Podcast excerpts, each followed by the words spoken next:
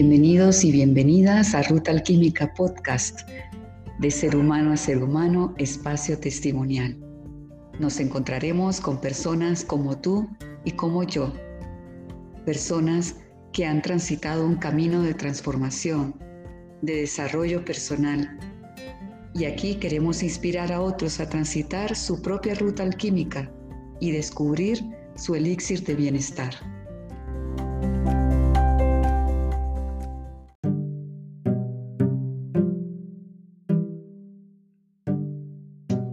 La bienvenida a Jorleni Cortés, psicóloga graduada de la Universidad Católica de Río Negro y psicoterapeuta gestáltica, graduada del Centro Gestáltico de Medellín. Es una gran amiga y colega y juntas hemos proyectado sueños para el oriente antioqueño en actividades conjuntas de Gestalt y Biodanza. Nos complace tenerla en este espacio para que comparta con nosotros su propio camino de crecimiento. Bienvenida, Yorleni, a este espacio.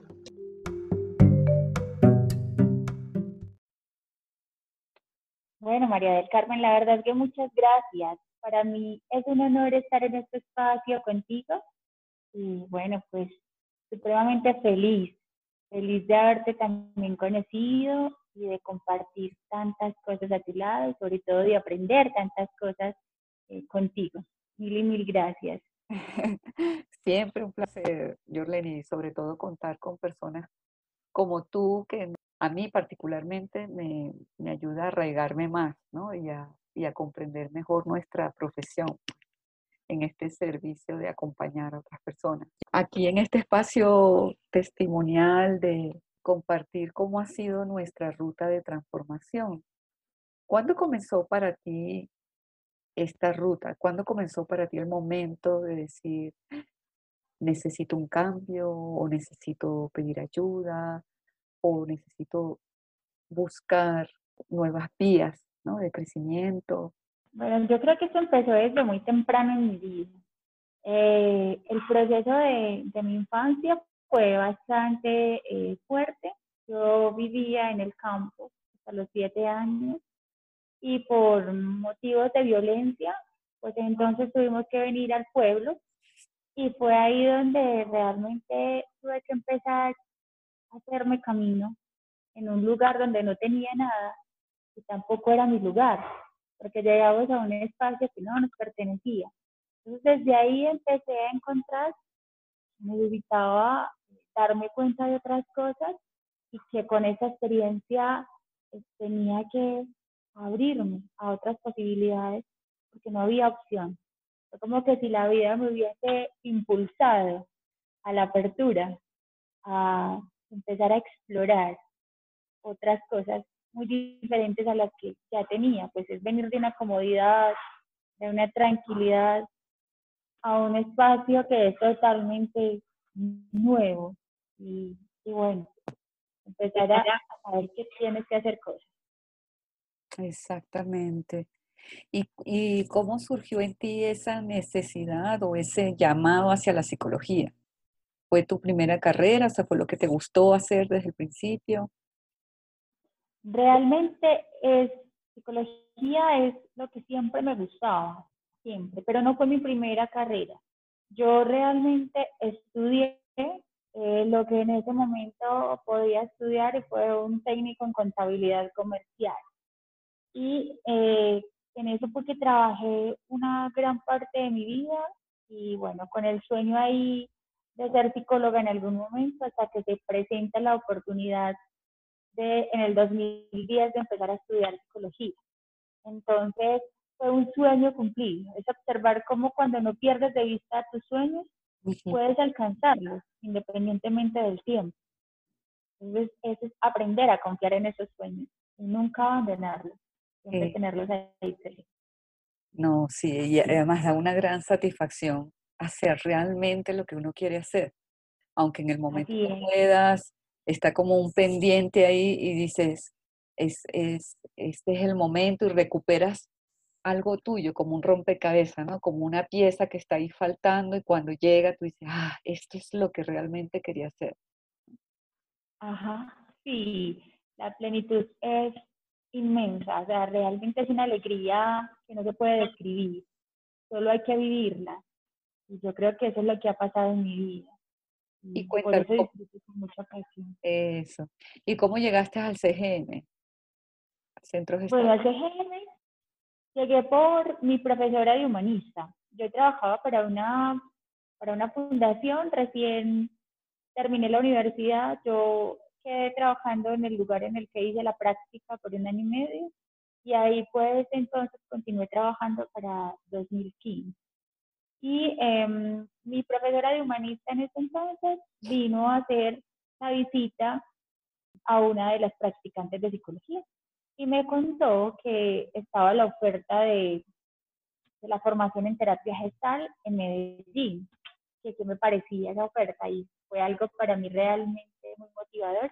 Y de inmediato me puse en contacto con el centro gestáltico y, y bueno, eso fue como en, en cuestión de una semana que ya estaba matriculada para empezar a estudiar porque cuando me enteré ya iba a empezar, faltaba una semana, entonces sí fue algo así como eh, muy causal, diría yo, porque realmente se dio como ese encuentro y, y que ella me cuente acerca de eso, que realmente para mí fue como eh, algo muy, muy bonito, como algo que ya estaba preparado y organizado para mí. Te estaban esperando para empezar. Sí, yo creo que sí, es verdad. ¿Y qué te, qué te atrapó de la terapia Gestalt? Porque hubieras podido escoger cualquier otra rama humanista, eh, de cualquier otra orientación. Sin embargo, escogiste esa, ¿no? ¿Qué, qué le ves tú a la Gestalt? Bueno, yo creo que a la Gestalt le veo algo especial y es esa oportunidad de aprender a estar presente, de aprender a ser consciente y sobre todo de tomar las riendas de tu propia vida, hacerte responsable de cada paso, de cada elección. Eso es algo que no tiene precio.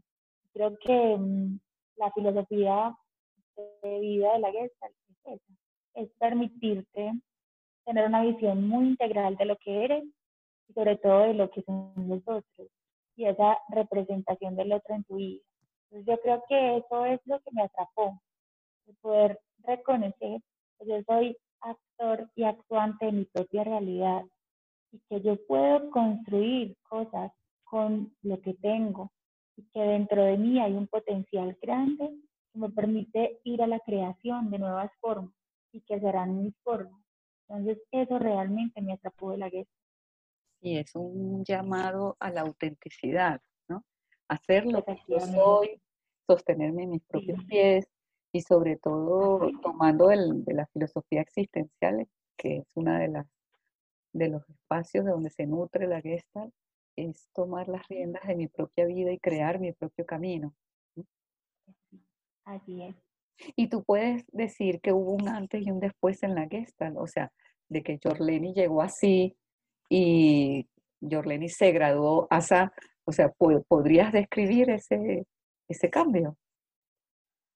Sí, claro, por supuesto. Yo creo que la, la Gestalt me ayudó a reconocer como esos patrones mentales que me disminuían como persona y que en últimas era ese verdugo interno que estaba ahí constantemente como dándome ahí mucho palo. Y poder a través de la gestal encontrar que el problema no es el verdugo, sino el código interno que yo tengo eh, con respecto a mi sistema de creencias y a las cosas a las que realmente les doy valor. Eso realmente me dio la posibilidad de tomar la decisión de transformarme y de simplemente, como lo decías ahorita, ser auténtica con lo que soy, con lo que tengo, no hay más. Eso es lo que soy. Entonces, realmente eso me lo permitió la guerra. Eh, fue un proceso doloroso, ¿Sí? eh, muy doloroso, porque reconocer los patrones mentales no es fácil. Eh, sin embargo, es, es un dolor que te impulsa y que te motiva a ir más allá cada día, ¿cierto? Entonces, es eso lo que, ese es el antes y el después. Claro. En la que... Porque hay como, mm, yo puedo evitar seguir por el dolor mismo, ¿no? Y, y si hay algo que impide hacer un proceso es justamente, ay, no quiero sufrir, no quiero revolver, no quiero ver, ¿no? Sin embargo, ¿qué te hizo a ti decir, a pesar de eso, yo sigo adelante? Yo creo que el deseo de estar mejor conmigo misma y de saber que había algo más de lo que yo pensaba que, que era. Yo creo que esa curiosidad que se despertó en mí de saber que hay algo más allá y bueno, empezar a saber, bueno, a qué nivel tengo que ir hacia ese encuentro con lo que realmente hay dentro de mí, como poder desidentificarme de esa persona que me habitaba y que reproducía escenas completamente dolorosas, que hoy cuando puedo acercarme y la puedo mirar con amor y con aceptación, me doy cuenta que realmente puedo elegir mi propia ruta, mi propia vida, Entonces, eso fue lo que me mantuvo ahí. Exacto, exactamente, sí. Esa visión clara de lo que quieres llegar a ser y, y tu objetivo principal, ¿no? Que a cualquier obstáculo dice, bueno, tengo que ser eh, valiente, porque se, se, requiere un acto de valentía muy grande para elegirse uno a uno mismo, ¿sí? Y decir, esto es para mí, esto es por mí, esto va a redundar en bien de, de mí mismo y de, los, de quienes me rodean. Y yo soy el único responsable, yo respondo por mis acciones, ¿no? que típico que, que sin querer, inconscientemente, si uno no lo tiene bien internalizado, presente, pues hace responsable al entorno, ¿no? O a los otros. Es que me hacen, me dicen, es que yo no puedo por tal cosa, ¿no? Y, y llegar a decir que elijo en este momento vivir, cómo lo quiero vivir. ¿Ese ha sido tu, único camino de la que para tu transformación? ¿Has incursionado en otros ámbitos?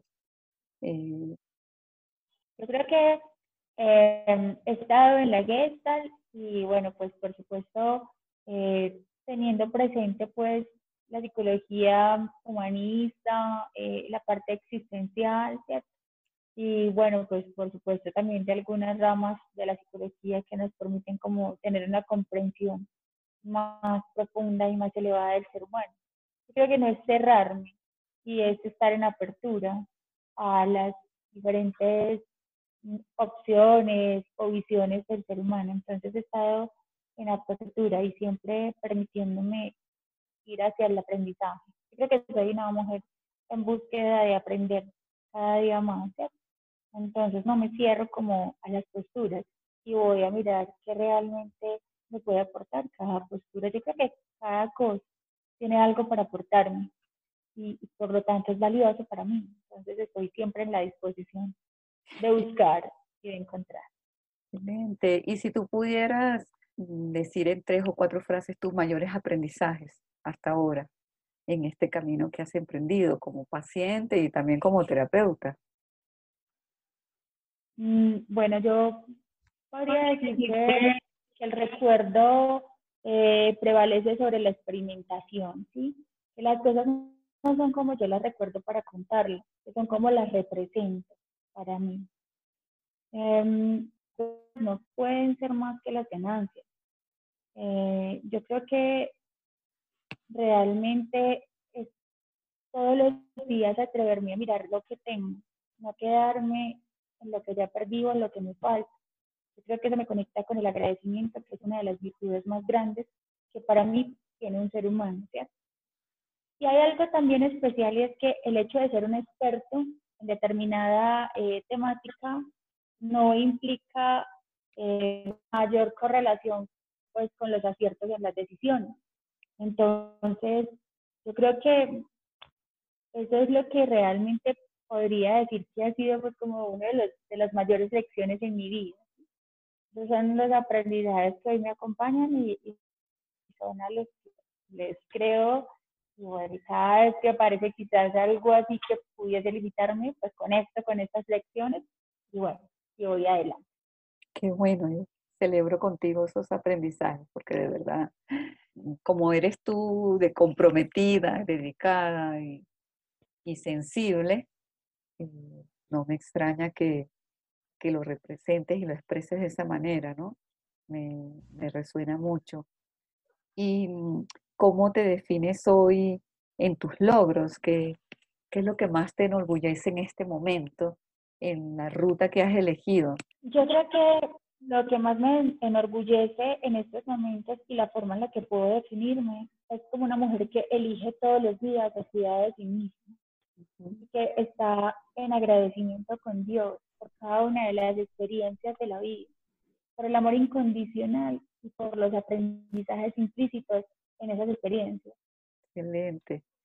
Eh, le quiero decir a quienes nos están escuchando que no siempre la conexión es estable, entonces el sonido puede ir y venir, ¿no? Pero eh, estamos haciendo todo el esfuerzo porque, bueno, las, en esta época de pandemia hay tanta carga virtual, ¿verdad? Que es normal que las líneas también se carguen. En este momento, ¿qué mensaje tú le darías a las personas que inician un camino de crecimiento personal? ¿Qué se, qué se van a encontrar? ¿Qué... les diría que mm, realmente es un acto de valentía, porque es atreverte a enfrentarte con los mayores demonios. Creo que el premio más interesante es el encuentro contigo mismo. Y creo que eso no tiene precio. Encontrarte a ti encontrar tu propósito, encontrar el sentido a la vida es algo increíble, es algo genial. Entonces yo creo que ese es el mensaje que le dejo a las personas.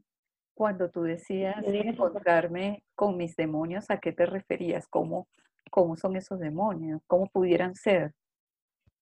Bueno, con esos temores, con esas angustias, con esas em, limitaciones que a veces actúan en, en contravía del propósito para el cual ha sido creada. Entonces, es ir a mirar eso, ir a observar en qué momento se crearon, desde dónde las aprendiste y por qué vienen contigo, quién las ha avalado, qué experiencias son las que de alguna manera respaldan esas situaciones. Entonces, ir a mirar eso con la conciencia de que eres responsable de tu camino, de tus elecciones eso exige un valor em, bastante significativo porque eh, creo que eh, no es un secreto que nos da temor ir a enfrentar eso que nos duele, eso que no queremos ver, porque es más fácil verlo afuera y buscar culpables. Realmente ir a encontrar cómo yo avalo estas experiencias.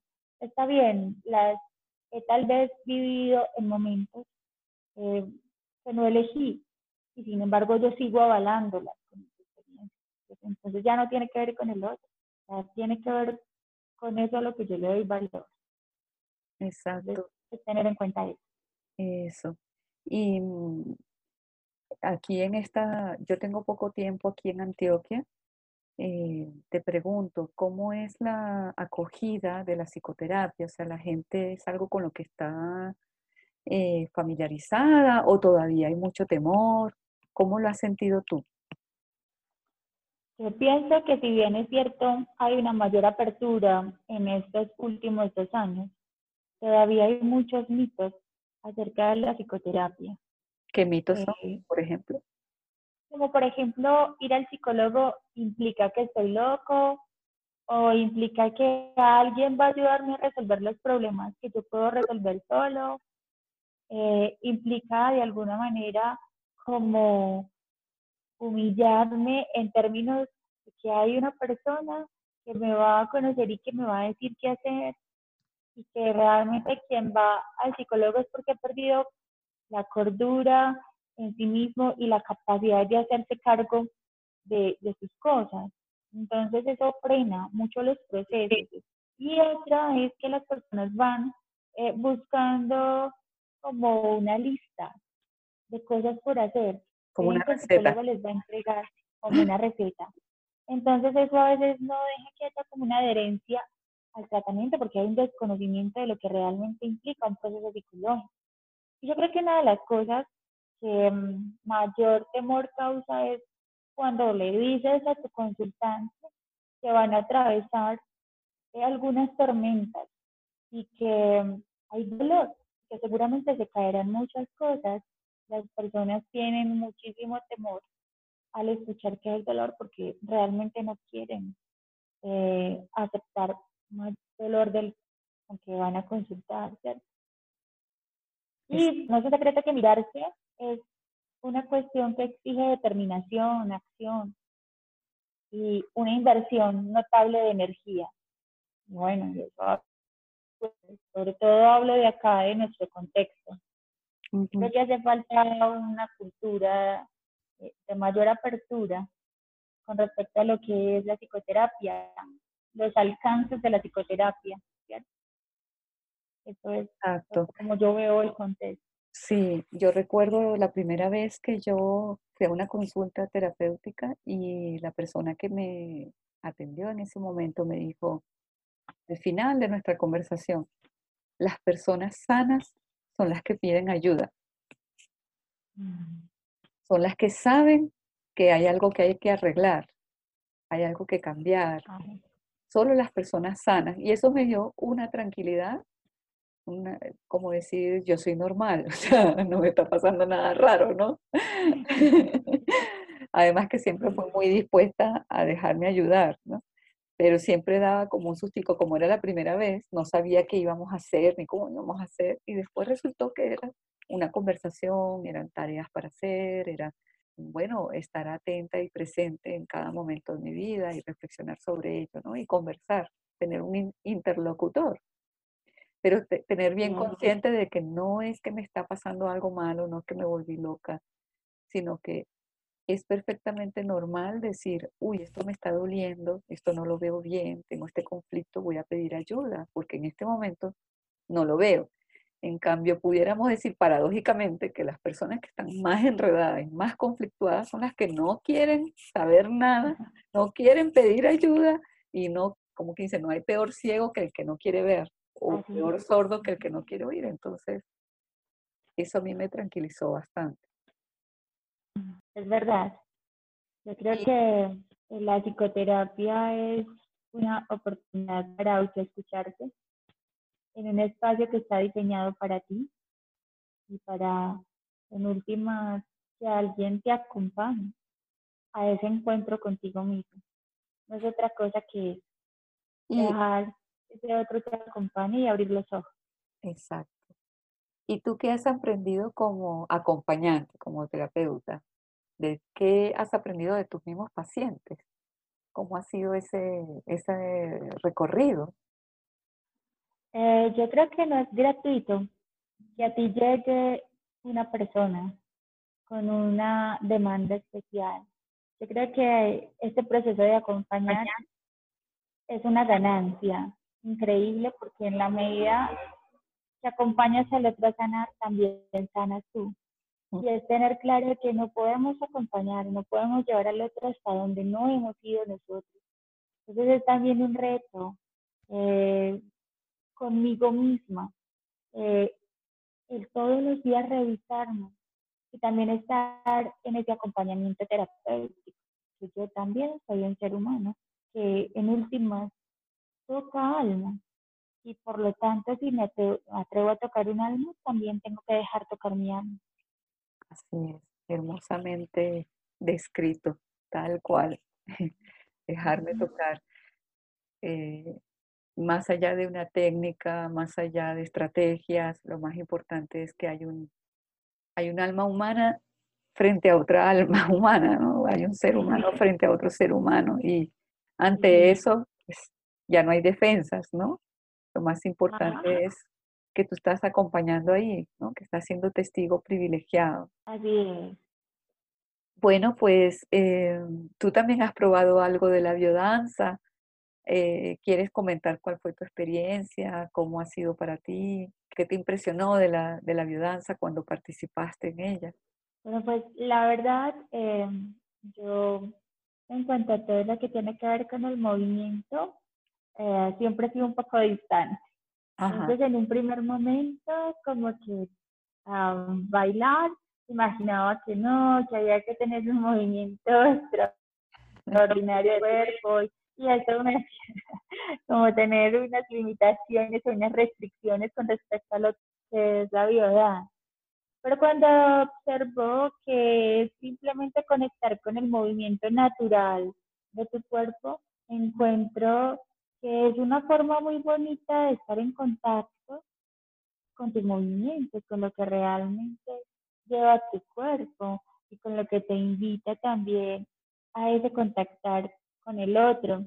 Entonces a mí me parece una experiencia muy bonita y muy genuina, porque lo único que busca es que puedas volver sobre ti y mirar cuáles son esos puntos fuertes, qué es ese que hay ahí contigo que te permite ir a crear y a través del movimiento empezar a saber que voy moviéndome, que tengo posibilidades. A mí me ha parecido una experiencia muy bonita, realmente no soy experta en, lo de la ayudanza y, he participado unas dos, tres veces, pero ha sido algo súper lindo porque mm, siempre lo he hecho contigo y yo creo que la, tienes una capacidad de inspirar y de invitar a la conexión personal. Y eso es lo que a mí me ha sucedido contigo. Entonces, cuando estoy ahí, simplemente me he dejado ser y termino fluyendo con todo el sonido, con todo lo que pide mi cuerpo y como que si me olvido de, un montón de cosas y me permito disfrutar.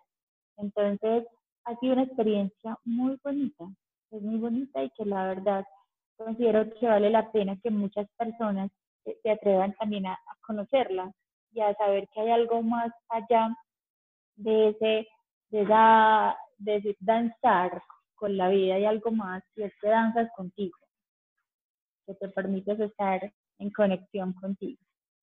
Muchas gracias, Yorleni, por tus palabras que me motivan también, me impulsan. Y efectivamente, la biodanza invita a esa conexión consigo mismo, con el otro, con la totalidad, desde la autenticidad, desde el disfrute, ¿no? desde estar aquí presente. Y como dices tú, dejarse ir, que es lo más difícil. Lo más difícil es decir, me entrego, voy a ver qué pasa, pero no me voy a preocupar de nada más. Ajá, sí, es cierto. también te agradezco mucho esa, esa idea que me, que me, esa invitación que me hiciste de trabajar estar con pacientes de fibromialgia, con cáncer.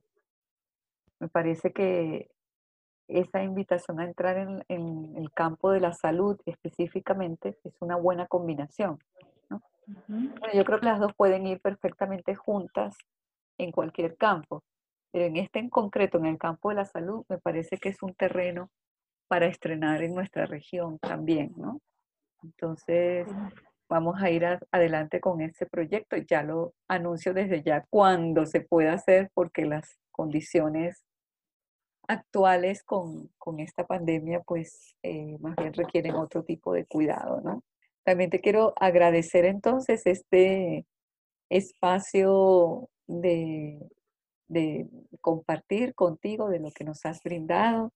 ¿Quieres eh, compartir con nosotros cuál, es, eh, cuál, cuál te gustaría que fuera tu legado a las futuras generaciones? ¿Cuáles son tus, tus certezas de hoy que son intuición para otras personas, pero que tú puedes brindarles y con esto vamos a ir cerrando nuestra conversación.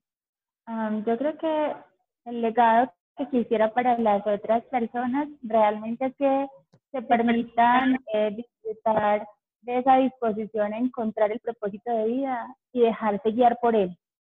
Yo pienso que eso es algo que nos tiene que mover. Yo, eh, hoy eh, considero que encontré mi propósito de vida estoy haciendo eso, permitiéndome estar guiada por ese propósito, ¿sí? Y creo que desde ahí es donde todos los días me levanto a, a vivir la vida y a disfrutar. Eso. Yo estoy segura que muchas personas están recorriendo contigo el camino, buscando y encontrando su propósito. Y te felicito por seguir inspirando a muchas personas también en este camino tan hermoso de acompañar desde el corazón y también de invitarlos a ser cada vez la mejor versión de sí mismos, ¿no? Así es. Muchas gracias, Jorlene. Nos seguimos encontrando entonces en el camino. Y bueno, eh, súper agradecida. Nos, te seguiré invitando más adelante a conversar ya otros temas específicos de esto que nos apasiona a las dos. Bueno, pero por Dios, yo soy la que te doy las gracias. Eh, eh, gracias infinitas por este espacio tan especial. También gracias a todos los oyentes, a todos los que nos ven. Y bueno, pues un abrazo especial desde acá, desde mi corazón. Bueno, ahí nos encontraremos en este camino de la vida. Gracias. Cuéntanos dónde te pueden contactar las personas que están interesadas aquí en Río Negro para eh, ser atendidas por ti. Bueno, me pueden llamar a mi teléfono celular, el 310-444-7514. Y bueno, pues ahí con mucho gusto eh, les agendaré el espacio y miramos realmente como cuál es la intención de, contactar a una consulta psicológica, sí. en este caso. ¿Dónde estás atendiendo en este momento? Eh, yo estoy en el centro comercial Parque Plaza, en el quinto Ahí está mi consultorio. En Río Negro, ok. En Río Negro. En, todo el centro de Río Negro. En todo el centro de Río Negro, es verdad. Bien, ¿y tienes redes sociales? ¿Quieres que te contacte por ahí?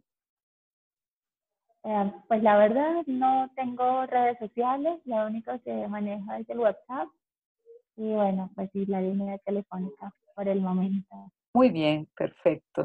Entonces, ojalá que sigas recibiendo muchas llamadas, Yorleni. Así es, muchas gracias María del Carmen. Bueno, un abrazo grande. Bueno, también para ti.